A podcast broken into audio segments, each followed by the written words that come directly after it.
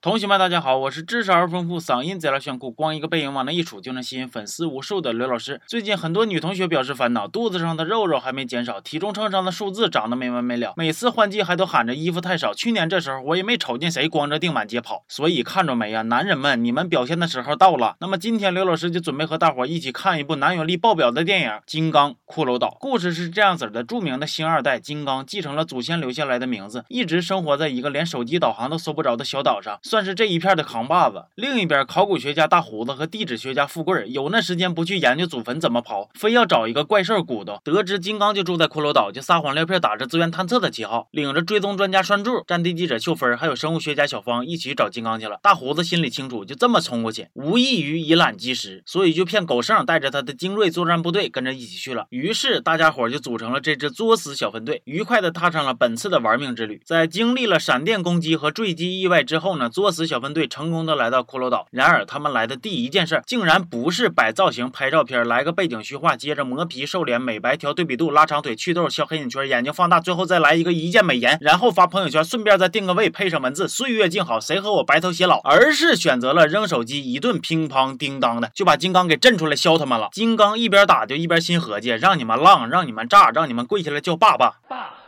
战况可以说是非常的惨烈，作死小分队不仅被金刚反手一个大嘴巴子扇懵逼了，就连飞机也被抡起来撕稀碎呀！作死小分队都吓坏了，一瞅着金刚生起气来，连飞机都打，就咱这小体格子肯定不扛撸啊，咱还是撤吧。逃跑的过程中，狗剩和大胡子带领的作战小分队和拴住他们走散了，路上还遇见了巨型蜘蛛的猛烈攻击，这才明白原来呀，这岛上有很多这种怪兽，比如这种，或者这种。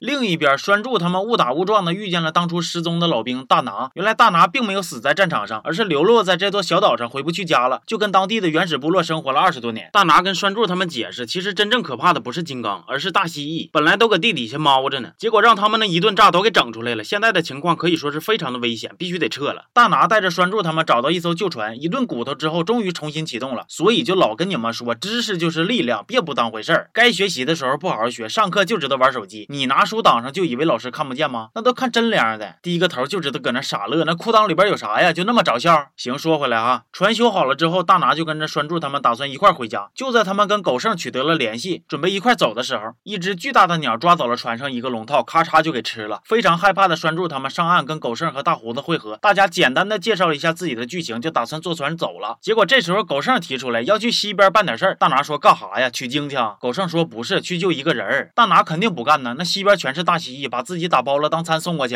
再说了，咱都是龙套，心里还没数吗？老折腾啥呀？但是狗剩非常的坚决，大蜥蜴呢也只好勉为其难的取个餐吧。先是吃了罪魁祸首的大胡子，然后又吃了几个龙套。就在他打算对男主下嘴的时候，女主抛出了一枚主角光环，炸死了大蜥蜴。逃出来之后的狗剩呢，还要跟金刚磕呢。拴柱就劝呢，你可别作了，我的祖宗啊！刚才大蜥蜴搁我身边打了个饱嗝，把你小伙伴的脑瓜子都吐出来了。有金刚在，大蜥蜴才收敛点，要不然咱们都得死啊！狗剩就不信，说打打什么嗝啊？没准是看你一眼反胃了才吐的呢，完了就非要跟金刚干，谁也不好使。于是狗剩就跟拴柱他们分开行动了。晚上，拴柱和秀芬合计就找出去的路，结果在山顶上遇见了金刚。秀芬艺高人胆大呀，伸手摸着金刚的毛，悄悄地问他：“你关注刘老师二五零了吗？”狗剩用炸弹引来了金刚，还使了火攻，让他受了重伤。眼瞅就差最后一嘚瑟，就能看见胜利的曙光。结果栓柱和秀芬突然出现，挡在前面，要求跟狗剩正面刚。就在双方进行嘴炮之战的时候，大蜥蜴出现了，所有人都跑没影了，只有狗剩非常有骨气的站在那儿一动不动。金刚瞅他就来气，哐叽一拳，顺利的完成狗剩上西天的梦想。啊然后就是金刚和大蜥蜴的一顿恶战呢，还差点误伤了秀芬。最后在金刚的呵护之下，也算是有惊无险，在返程的歌程中全片结束。这个故事告诉了广大单身的男同学一个深刻的道理：没有人是天生的单身狗。你到现在还没有找到心仪的女朋友，可能不是因为你丑，而是因为还没让妹子感受到你的温柔。当然了，也有一定的概率，那就是因为你丑。不过呢，别灰心，好在我的广大女粉丝不是外貌协会，他们更加在意的是男生的心灵、内在美。只要你正直。勇敢、善良、踏实、认真、努力，嗯，我编不下去了，你们还是自己努力吧。我们下期见啊！